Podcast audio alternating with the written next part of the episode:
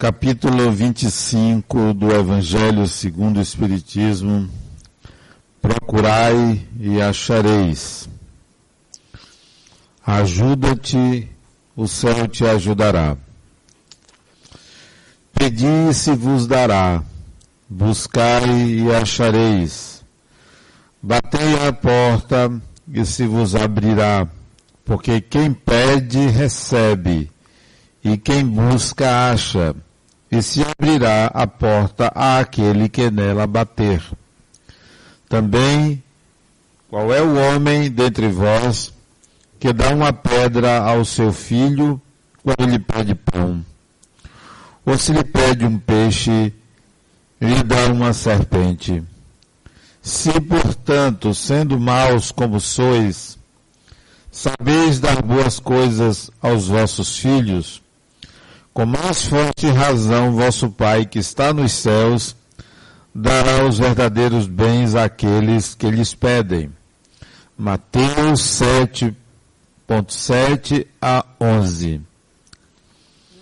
Comentários de Allan Kardec. Sob o ponto de vista terrestre, a máxima buscai e achareis é análoga a esta: ajuda-te e o céu te ajudará. É o princípio da lei do trabalho e, por conseguinte, da lei do progresso, porque o progresso é filho do trabalho e o trabalho põe em ação as forças da inteligência. Na infância da humanidade, o homem não utiliza sua inteligência senão à procura de sua alimentação dos meios de se preservar das intempéries e de se defender dos seus inimigos. Mas Deus lhe deu a, ma a mais do que ao animal o desejo incessante do melhor, que o impele à procura dos meios de melhorar sua posição, que o conduz às descobertas, às invenções, ao aperfeiçoamento da ciência, porque é a ciência que lhe proporciona o que lhe falta. Através das suas pesquisas, sua inteligência aumenta, sua moral se depura. As necessidades do corpo sucedem às necessidades do espírito. Após o alimento material, é preciso o alimento espiritual. E é assim que o homem passa da selvageria à civilização. Mas o progresso de cada homem cumpre individualmente durante a vida é bem pouca coisa, imperceptível mesmo e um grande número. Há um grande número. Como então a humanidade poderia progredir sem a pré-existência e a reexistência da alma? As almas indo-se cada dia para não mais voltar, a humanidade se renovaria sem cessar com os elementos primitivos, tendo tudo a fazer, tudo a aprender. Não haveria, portanto, razão para que o homem fosse mais avançado hoje do que nas primeiras idades do mundo, uma vez que, a cada nascimento, todo o trabalho intelectual estaria por recomeçar. A alma, ao contrário, voltando com seu progresso realizado e adquirindo cada vez alguma coisa a mais, passa gradualmente da barbárie à civilização material e desta à civilização moral. Se Deus tivesse isentado o homem do trabalho do corpo, seus membros estariam atrofiados. Se o tivesse isentado do trabalho da inteligência, seu espírito teria permanecido na infância, no estado de instinto animal. Por isso, lhe fez do trabalho uma necessidade e lhe disse: Procura e acharás, trabalha e produzirás. Dessa maneira serás o filho das suas obras. Delas terás o mérito e serás recompensado segundo o que tiveres feito. É pela aplicação desse princípio que os espíritos não poupam o homem do trabalho das pesquisas, trazendo-lhes descobertas e invenções feitas e prontas para produzir, de maneira a utilizar apenas o que lhes pusesse nas mãos, sem ter o trabalho de abaixar para recolher e nem mesmo de pensar. Se assim fosse, o mais preguiçoso poderia se enriquecer e o mais ignorante tornar-se-ia torna-se sábio de graça, e um e outro se dá o mérito do que não teriam feito. Não. Os espíritos não vêm isentar o homem da lei do trabalho, mas mostrar-lhe a fim o fim que deve atingir e o caminho que a ele conduz, dizendo-lhe: Caminha e chegarás.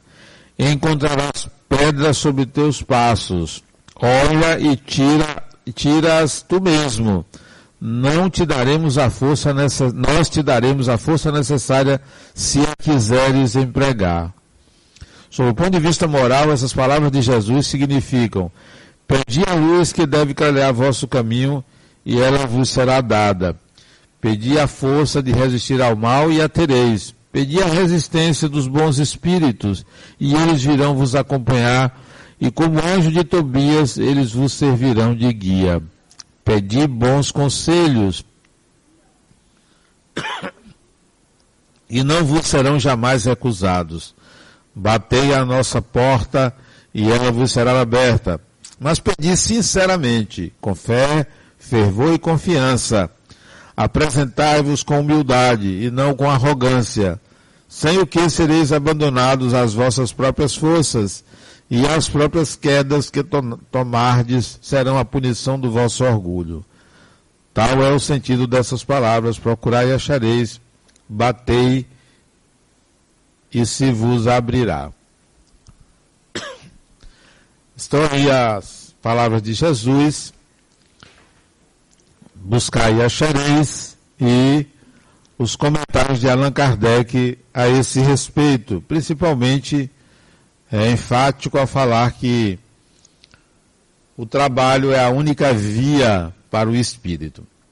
Mas a gente pode analisar também de maneiras distintas esse buscar e achareis. É impressionante como nós raciocinamos ou agimos como crianças. O que é uma criança? É um ser que depende umbilicalmente de seus pais até certa idade. Não teria condições uma criança de um ano de idade sobreviver sem um outro ser humano. Isso quer dizer que nós somos acostumados, por força da natureza, a buscar alguém que nos dê forças, nos alimente, e daí nasce a nossa natural acomodação. O ser humano tem uma natureza de acomodar-se. Porém, o espírito em si, ele não foi feito para se acomodar, ou para uma acomodação há uma diferença entre o ser encarnado e o espírito em si. O ser encarnado ele é acostumado a isso. Ora, por que que o espírito é criado livre para ir em busca da sua evolução? E quando ele reencarna, ele é educado, acostumado a depender. Por que essa diferença? Onde está a razão de encarnados nós dependemos de outras pessoas. A razão está porque quando nós reencarnamos, precisamos desenvolver uma habilidade graças à dependência. Se não há dependência, não haveria essa habilidade. E a habilidade se chama afetividade. A dependência da criança, como de resto da maioria dos mamíferos, é, para que se desenvolva a, afetividade. Porque se uma pessoa não é dependente de outra para subsistir, ela não tem por que se conectar, ela não tem por que procurar, ela não, não tem por que se tornar é, materna para outra. E essa maternidade ou maternagem é que propicia o nascimento da afetividade. Para que a afetividade é pré-requisito fundamental para o amor. Uma pessoa que diz que ama necessariamente tem que ser afetiva. Então a dependência na encarnação serve para o desenvolvimento da afetividade, que vai servir para a pessoa aprender a amar.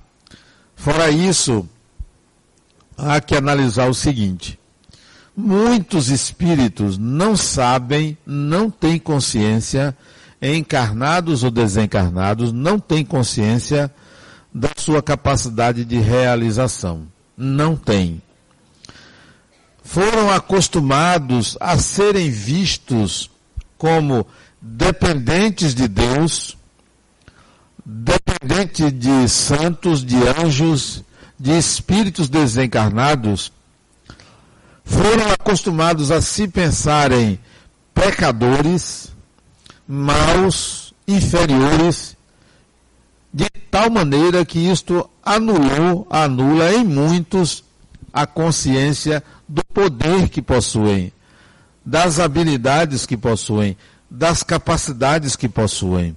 É como se nós nos inferiorizássemos inconscientemente, nos sentíssemos incapazes. Não é raro você encontrar pessoas que não se sentem capazes de fazer o bem porque se acham pessoas más. Eu fazer isto? Mas é, é melhor você, fulano ou fulana, que você é uma pessoa de Deus.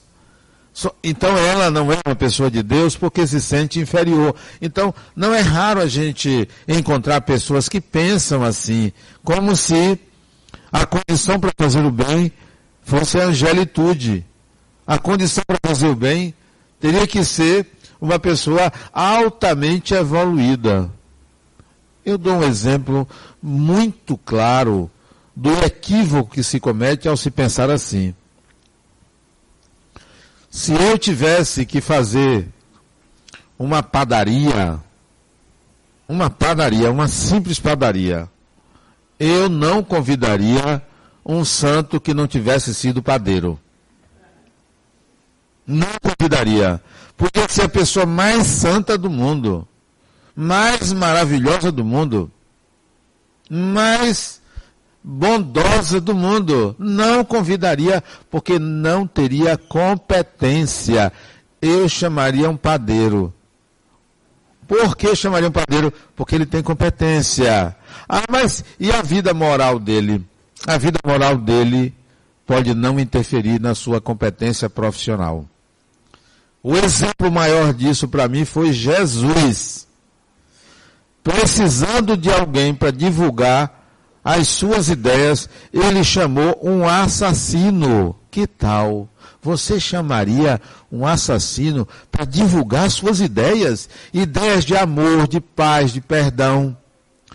Enquanto tinham santos lá, Pedro, João, Tadeu, Tiago, Felipe e outros lá rezando, santos entre aspas, ele não chamou nenhum, porque faltava competência. O assassino chamado Saulo de Tarso, da cidade de Tarso, ele, embora tenha ordenado e atirado pedras contra cristãos que morreram, tendo Estevão como primeiro Marte, ele era uma pessoa determinada, decidida. Era só mudar de direção. Oh, você está fazendo mal, eu vou botar você para fazer o bem. Só precisava mudar a direção, porque a determinação em fazer ele tinha. Então Jesus não, não contou conversa. É esse que eu vou chamar. Mas para chamar ele, não teve uma conversinha, vem cá, vem cá que eu tenho uma missão para você. Não. Sabe o que Jesus fez? Derrubou ele literalmente do cavalo. Você vai aprender como é que se lida comigo? Não passou a mão na cabeça, vem cá, meu filho, que eu quero conversar com você, porque você é uma pessoa má. Agiu com ele como ele precisava. Derrubou ele do cavalo, ainda cegou ele. Ó, oh, você vai ficar cego. Para você aprender como é que lida comigo, porque eu não sou o que você pensa que eu sou. Eu tenho meus métodos.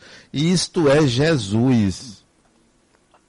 Ora, se Jesus foi capaz de identificar uma competência numa pessoa má, por que que você não consegue não só enxergar em você habilidades de fazer o bem, quanto enxergar em pessoas a mesma coisa, em pessoas ruins.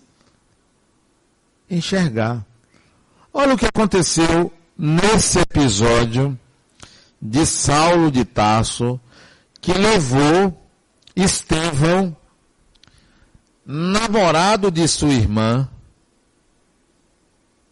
namorado de sua irmã? Não. Paulo, é, era namorado da irmã dele, de Abigail. Paulo, Saulo era namorado de Abigail. Ele perseguia Estevão, seu cunhado, sem saber que ele era o cunhado dele. Em pleno apedrejamento de Estevão, comandado por Saulo, posteriormente Paulo de Tasso, em pleno apedrejamento, ele descobre que ele estava apedrejando o cunhado dele. Já ali na hora da morte, já cheio de hematomas na cabeça pelas pedradas, porque ninguém alisava. Não era uma pedrinha pequena, pequenininha, não. Era uma pedra para atingir mesmo, que nem as balas do filme O Irlandês. Não era para brincar. Em pleno apedrejamento, Estevão já quase morrendo, Abigail diz: Mas ele é meu irmão. Para o apedrejamento. Os três, Saulo, Abigail, sua noiva, e Estevão, irmão dela, vão para uma sala. E há um constrangimento muito grande, porque ele está apedrejando o cunhado perseguindo um cristão, o primeiro mártir do cristianismo.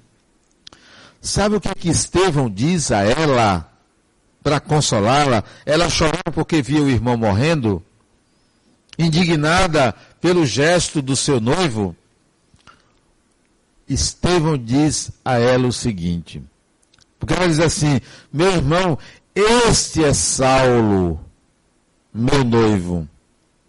E ele diz a ela: minha irmã, Saulo é bom. Quando ele conhecer Jesus, vai mudar de opinião. Diante daquela pessoa que agredia ele, ele foi capaz de identificar uma qualidade. E parecia uma previsão, uma predição. Estava prevendo o futuro. Saulo é bom, quando conhecer Jesus, mudará de opinião. E não deu outra. Quando ele conheceu Jesus, isto é, quando Jesus derrubou ele do cavalo, cegou ele, mudou de opinião. Quem é que me persegue? Isso sou eu, Jesus. Por que, que você me persegue? Eu sou Jesus, aquele que tu persegues. Aí ele entendeu que ele tinha que mudar de opinião, e mudou de opinião e passou a ser o maior divulgador do cristianismo. Pode-se dizer que o cristianismo se tornou um paulinismo, porque foi ele o grande divulgador das palavras de Jesus, porque interpretava e escrevia para os povos por onde ele passava, para as comunidades judias por onde ele passava. Ora, o exemplo maior então da competência do Espírito foi identificada por Jesus em Saulo de Tarso. Ora, por que, que você vai então agora ficar só recorrendo aos espíritos para arranjar um emprego? A outra chegou para mim disse, vou fazer um concurso. Dá para você pedir aos espíritos para me ajudar a passar? Aí eu contei para ela o seguinte, eu fiz um concurso público e só tinha uma vaga. 210 candidatos, na época só tinha uma vaga, e eu disse, antes de começar a estudar, esta vaga é minha. Lamento pelos 209 candidatos, porque essa é minha. Assim mesmo. Vocês podem pensar, mas que arrogância, né? Que vaidade. Eu disse, essa vaga é minha. E se eu não tirar o primeiro lugar, for o segundo, as regras do concurso terão que mudar para ter duas vagas. E se eu tirar o terceiro lugar, as regras do concurso vão mudar para ter três vagas. Assim que eu pensava. Estudei. Passei 45 dias, que era o tempo que restava quando saiu o anúncio do concurso para estudar. Passei 45 dias estudando. Internado. Internado. Em casa. Tirei férias do trabalho e pedi ao meu chefe 15 dias de licença e consegui. 45 dias. Veio o concurso. Primeira prova, eram três provas, sábado e domingo. Sábado de manhã, sábado de tarde, domingo de manhã. Três provas. Primeira prova, eu me dei muito bem. Eu disse, a vaga é minha. E quando terminou a prova, meus colegas diziam, também nos demos muito bem. Eu disse, então a vaga ainda não é minha, mas será minha. Sábado de tarde, segunda prova. Eu me dei mais ou menos, meus colegas também, mais ou menos. Estamos juntos aí no páreo, mas a vaga é minha. Domingo de manhã. Uma prova, quando eu abri a prova, tinham seis questões. Eu olhei cada uma delas, eu sabia uma e meia. Só uma e meia questão. Não é possível. Eu estudei tudo isso daqui não tinha no programa. E não tinha. Eu disse, bom, eu não posso colar de ninguém. Eu vou pedir ajuda aos espíritos, porque nas regras do concurso não constava é proibido pedir auxílio dos espíritos. Não constava. Eu pedi. Disse, olha, é um amigo meu espiritual, olha, veja bem, eu sou espírita há muito tempo. Faço caridade, né? Ajudo as pessoas. Faço palestras. É hora de haver agora uma reciprocidade. Brincando ou não, apareceram três espíritos e me ajudaram a fazer a prova. Três. Ok, fiz a prova. O resultado sairia em um mês. Foi um mês. Foi em fevereiro. Foi durante o carnaval de 1984, esse concurso. O resultado saiu em março. Esse um mês de espera não foi angustiante, porque mudaram as regras do concurso para quatro vagas.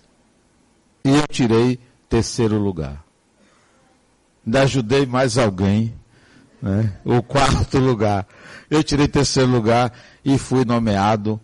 Os três primeiros poderia escolher aonde quisesse ficar no Brasil. Eu escolhi Salvador, que era onde eu morava.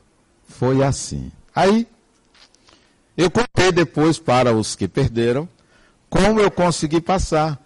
E eles disseram, mas você colou. Não estava escrito que não podia recorrer aos espíritos. Aí eu me perguntei, por que que isso aconteceu? Por que que eu recebi essa ajuda? E esse amigo espiritual disse o seguinte, você estava tão determinado que era mais fácil fazer você passar do que mudar a orientação do sistema terrestre. Então, vamos ajudá-lo para ver se ele cumpre as promessas. Porque quando eu disse que a vaga era minha, eu fiz um bocado de promessas que até hoje eu cumpro. Até hoje eu estou cumprindo as promessas que eu fiz. E assim foi. Mas eu trabalhei, eu estudei, eu me dediquei, eu busquei a máxima potência de mim mesmo para aquela empreitada. E será que a gente faz isso? Será que a gente quer passar num concurso? Sim, depois eu saí, eu, eu passei nesse concurso e trabalhei durante 22 anos e meio e depois saí, não quis mais. Eu deixei de ser funcionário público e voltei para a iniciativa privada. Quer dizer, eu vivi 22 anos e meio como funcionário público, saí porque achei que a iniciativa privada era melhor e de fato era melhor. Então, foi só um período, foi só uma fase. Será que a gente deve se encostar nos espíritos para obter o que a gente deseja ou temos que trabalhar para obter o que queremos? Será que quando eu busco ajuda para me curar, para o espírito me curar fisicamente, eu também não tenho a mesma capacidade de fisicamente interferir no organismo de outra pessoa? Por que, que um espírito pode interferir no meu organismo e eu não posso interferir no organismo de uma pessoa? Eu me lembro de um garoto em, na cidade de Franca, São Paulo, ele tinha quatro anos de idade. Quatro anos. Pequenininho, que nem Marcelo. Ele estava assistindo televisão com a mãe. No dia seguinte a ter completado quatro anos de idade assistindo televisão de manhã, em casa, no sofá, em Franca, São Paulo, isso na década de 80, tem muitos anos. Ele chegou assim para a mãe e disse assim: Minha mãe, eu fui um preto velho curador. Eu curei meu pai. A mãe, esse menino está doido, né? Como assim? Eu me chamava Mané Jeromo. O menino disse isso. A partir daquele dia, quatro anos de idade, o menino passou a curar as pessoas. O irmão dele mais velho caiu, cortou o supercílio, ele botou a mãozinha em cima, estancou o sangue e no dia seguinte já aparecia a cicatriz o menino, todas as competências curativas que ele tinha da encarnação anterior voltaram. Mas ainda resolveram levar ele na cidade onde ele disse que viveu, uma cidade chamada Miramontes, em São Paulo. A família foi toda para essa cidade. O pai, a mãe, ele o pesquisador que escreveu essa história, que está no livro Reencarnações no Brasil, Dr. Hernando Guimarães Andrade, e a secretária dele, foram lá na cidade de Miramontes. Tinha o um endereço onde o garoto disse que viveu. E ainda disse: Eu tenho um irmão. Disse o nome do irmão, que eu não me lembro agora. Quando o carro, o jipe, apontou no bairro, ele disse: É por aqui e guiou até a casa onde ele viveu, um casebre. Chegaram na porta da casa, ele disse: É aqui que eu morei. O meninozinho, quatro anos, saltam do carro, batem na porta do casebre, que era de, de supapo, antiquíssimo. Abre um velhinho, um preto velho, abre o, o menino diz assim: Oi, mano, que tal? Oi, mano. E entrou. E disse a ele: Eu vim buscar minha santa. Era uma santinha que ele tinha, que ele pegava nessa santa e curava as pessoas. Esse preto velho. Sentou num banquinho. O casebre só tinha um cômodo. Era quarto, sala, cozinha, tudo ao mesmo tempo. Sentou ali e começaram a conversar. Ele e o irmão, que tinha mais de 90 anos. E o irmão dele disse: É, é meu irmão mesmo, porque ele me disse coisas que só nós dois sabíamos. Ainda chegou do lado de fora do casebre e disse: Cadê a cisterna que tinha aqui? Aí ele disse: um ano depois que você morreu, ele morreu em 1946, um ano depois que você morreu, a cisterna caiu nas paredes e eu fechei. Então até isso o menino lembrava. Mas o menino disse uma coisa que procuraram pesquisar e não encontraram confirmação. Ele disse que morreu em casa por causa da ferida de uma cobra. O menino disse que morreu em casa. Foram ao hospital da cidade, tinha lá no registro de óbitos, em 1946, o nome dele que morreu no hospital. Tinha esse impasse. Morreu no hospital ou morreu em casa? Consultado o irmão dele, o irmão dele disse que dias antes dele falecer, o irmão dele conversou com o médico e pediu por desejo dele que ele fosse para casa porque ele queria morrer em casa. O médico disse: Olha, eu vou liberar, mas não diga a ninguém. Eu vou constar aqui que ele morreu aqui no hospital. E deu o atestado de óbito, mesmo ele tendo morrido em casa, como se tivesse morrido no hospital. Quer dizer, o garoto se lembrou que ele morreu foi em casa, não foi no hospital. Detalhes impressionantes. Mas o mais impressionante que eu lembro da capacidade de curar, a partir do momento que ele botou a mãozinha no corte do supercílio do irmão e curou, passou a acontecer uma romaria para a casa dele. As pessoas ficaram sabendo que ele foi um preto velho curador. Então ele passava ervas, chás, tudo para as pessoas tomarem. A tal ponto que a mãe teve que proibir. Não, você não é nada de preto velho, você é meu filho. Mãe é mãe, né? Você é meu filho. E ele parou de fazer isso. Mas ele disse: Eu curei meu pai. Olha como foi. Ele era um preto velho, curador, conhecido na região, as pessoas iam procurá-lo. E um dia, um casal levou uma criança de sete anos de idade que estava perturbada para ele curar.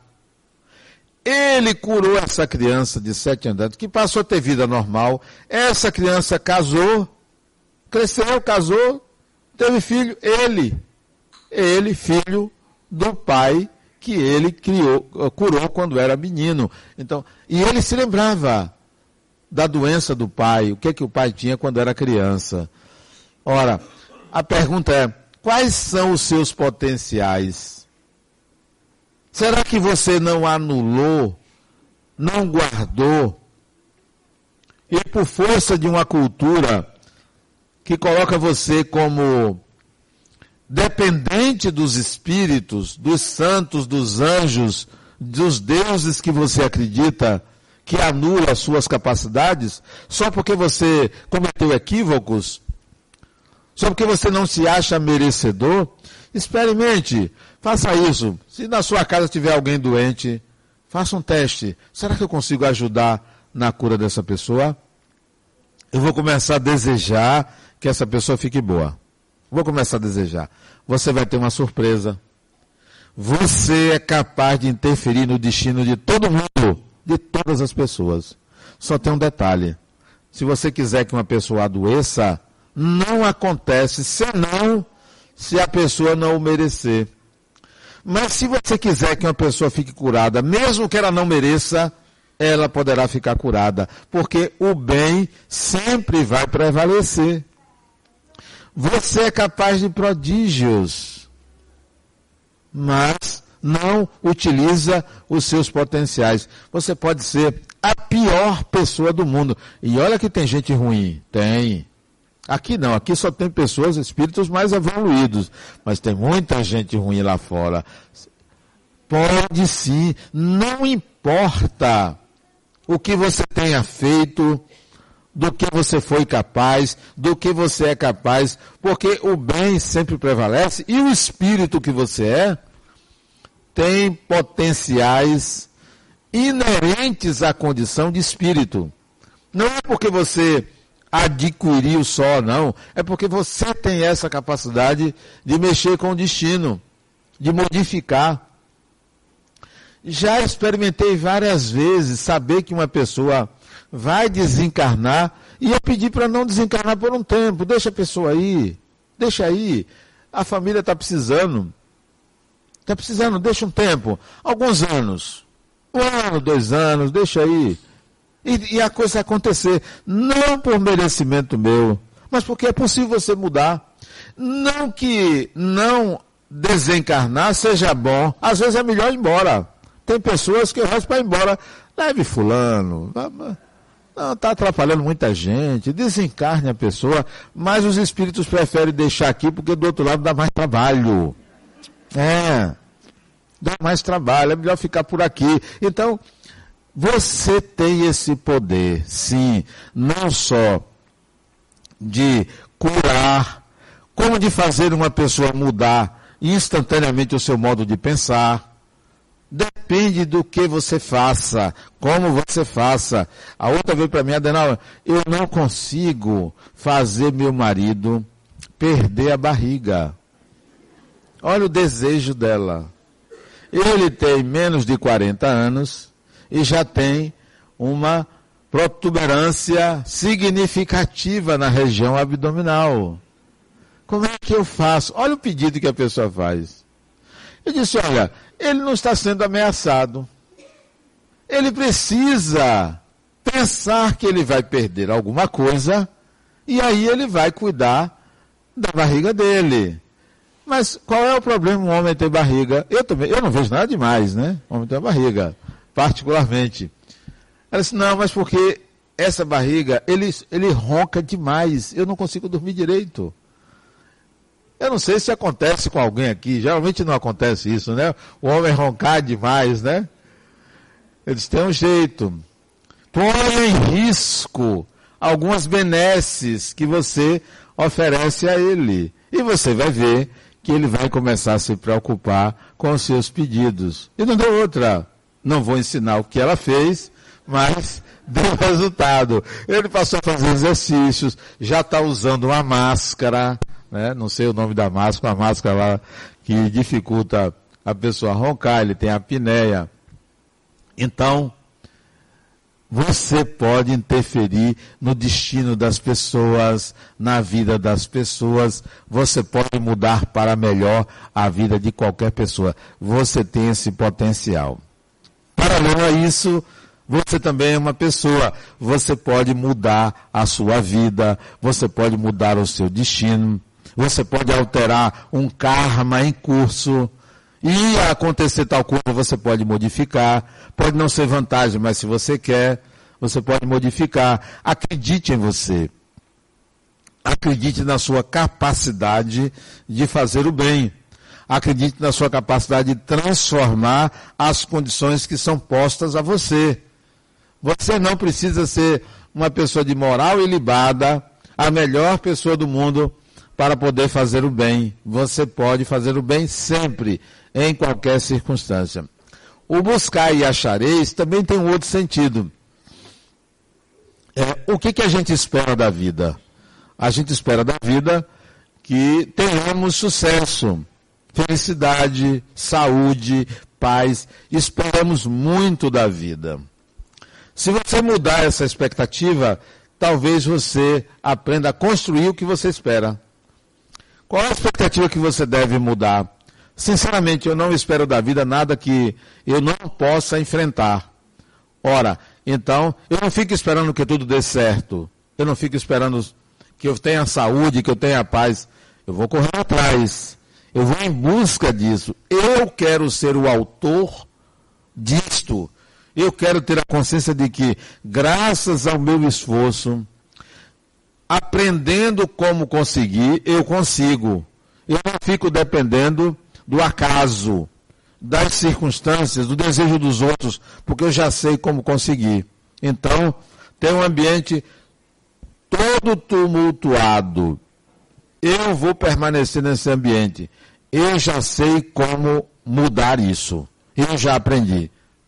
Eu não preciso estar pedindo a ninguém para fazer silêncio, para me respeitar, porque já sei como conseguir fazer com que o ambiente deixe de ser tumultuado.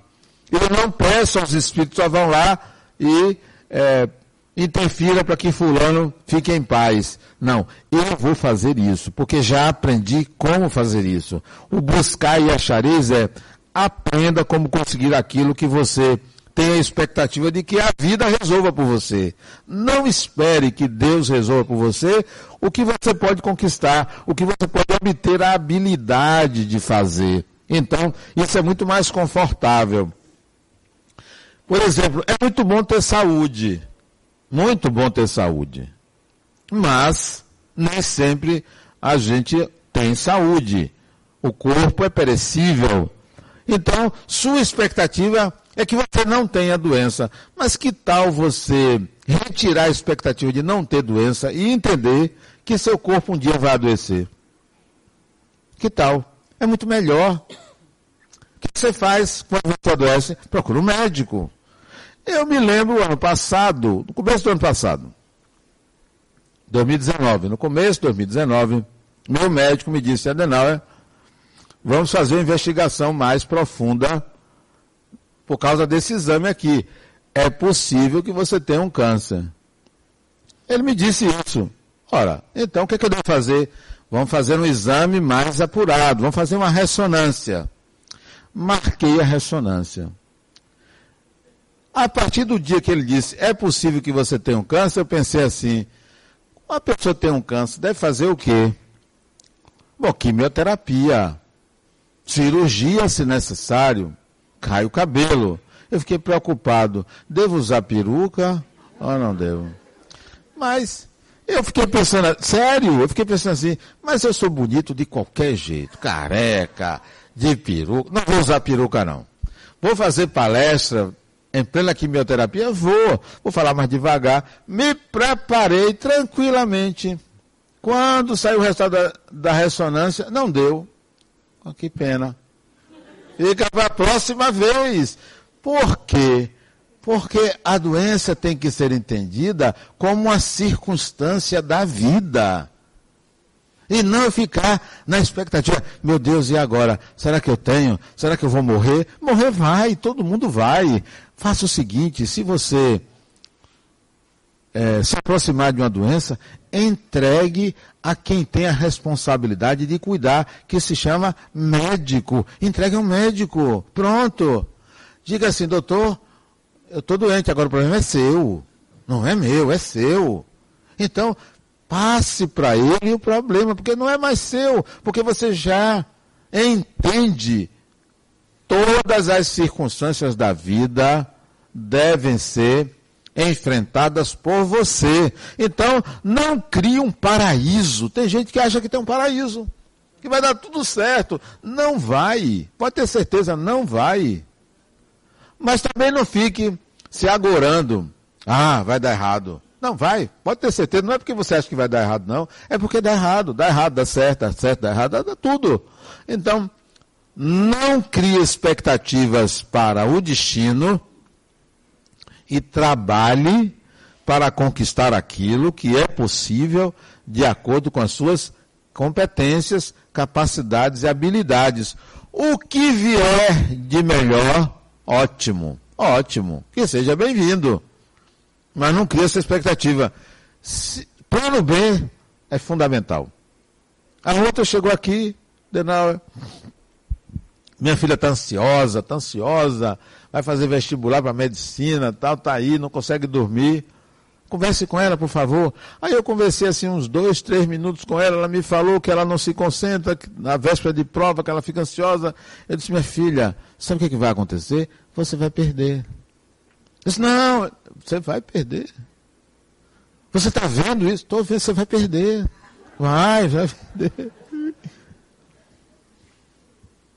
Ela ficou triste, eu disse, não, mas tem uma saída.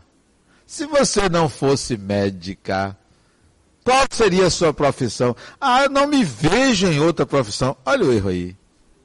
Olha o equívoco. Criatura, pense, pense. Até que eu consegui que ela se visse em outra profissão, nutricionista. De que coisa maravilhosa. Você vai cuidar também da saúde das pessoas. Então, a, saia daqui hoje dizendo: Eu tenho uma opção de vida. A vida não tem um caminho só. Não tem. São vários caminhos. Pode escolher. Qualquer um deles lhe levará lá na frente. Não tem só. Só pode ser isso. Não, pode ser outra coisa. Vá por aí. Então, pense assim: se eu não me der bem na prova, se eu não passar, eu vou tentar duas vezes, três vezes, depois eu vou ser nutricionista. Saiu. Fez vestibular, Veio aqui dizer, tá vendo? Eu passei. Ah, você passou para medicina, foi? Tá Sabe por que você passou? Porque você tinha um plano B. Porque antes você não tinha opção. A cobrança era tão grande que você não usava seus potenciais. Eu lhe provoquei e deu certo. Você passou. A semana, quinta-feira ela esteve aqui. Está, acho que no segundo, terceiro ano, alguma coisa dessa aí. Não. Você não tem que esperar um paraíso da vida. Não tem. Construa. Não existe paraíso. Não existe. As coisas não têm que dar certo. As coisas darão como você é capaz de resolvê-las. Não espere que Deus bote a mão. Ah, segura na mão de Deus e você vai cair. Você já viu Deus ter mão? Tá? Segura na mão de Deus. Vai cair, criatura. Vai, você tem que cair. Não tem essa. Não adianta você criar fantasias. É igual a, pessoa chega para a criança, existe Papai Noel. Não existe Papai Noel. Não iluda seu filho. O Papai Noel é quem paga, quem banca, quem dá carinho, quem dá atenção. Esse é o Papai Noel. Sou eu, é seu pai. Somos nós que somos aqueles que provemos, que amamos, que cuidamos. Então, não, não tem paraíso não. Não tem. Pode ter certeza. Agora também não tem inferno não. Não tem. Nem paraíso, nem inferno. Tem o quê? Realidade. Tem o que? Vida. A vida como ela é. Ela não é boa nem é má. Ela não é um inferno nem é um céu, nem é purgatório. Ela é o que ela é. Você que julga. Então, eu não espero inferno, purgatório, nem céu, nem mundo espiritual maravilhoso. Vem cá, o que é que tem para mim aí? Vamos lá. É assim. E se você não encarar dessa forma, você vai viver uma ilusão. Aí vai sofrer, por quê? porque esperava uma coisa e deu outra. Não, pode ser tudo diferente. Aliás, por mais que o ser humano tenha inteligência de prever como será o futuro, Deus sempre diz assim: não, não é como você pensa, não. Eu vou fazer algo melhor do que o que você pensa. Então, a realidade é sempre melhor do que a gente imagina que é capaz de fazê-la. É o acréscimo, é o que vem a mais. Pensamos assim, então buscar e achareis é trabalhe, acredite em você, e aí as coisas vão acontecer de acordo com o seu merecimento. Muita paz.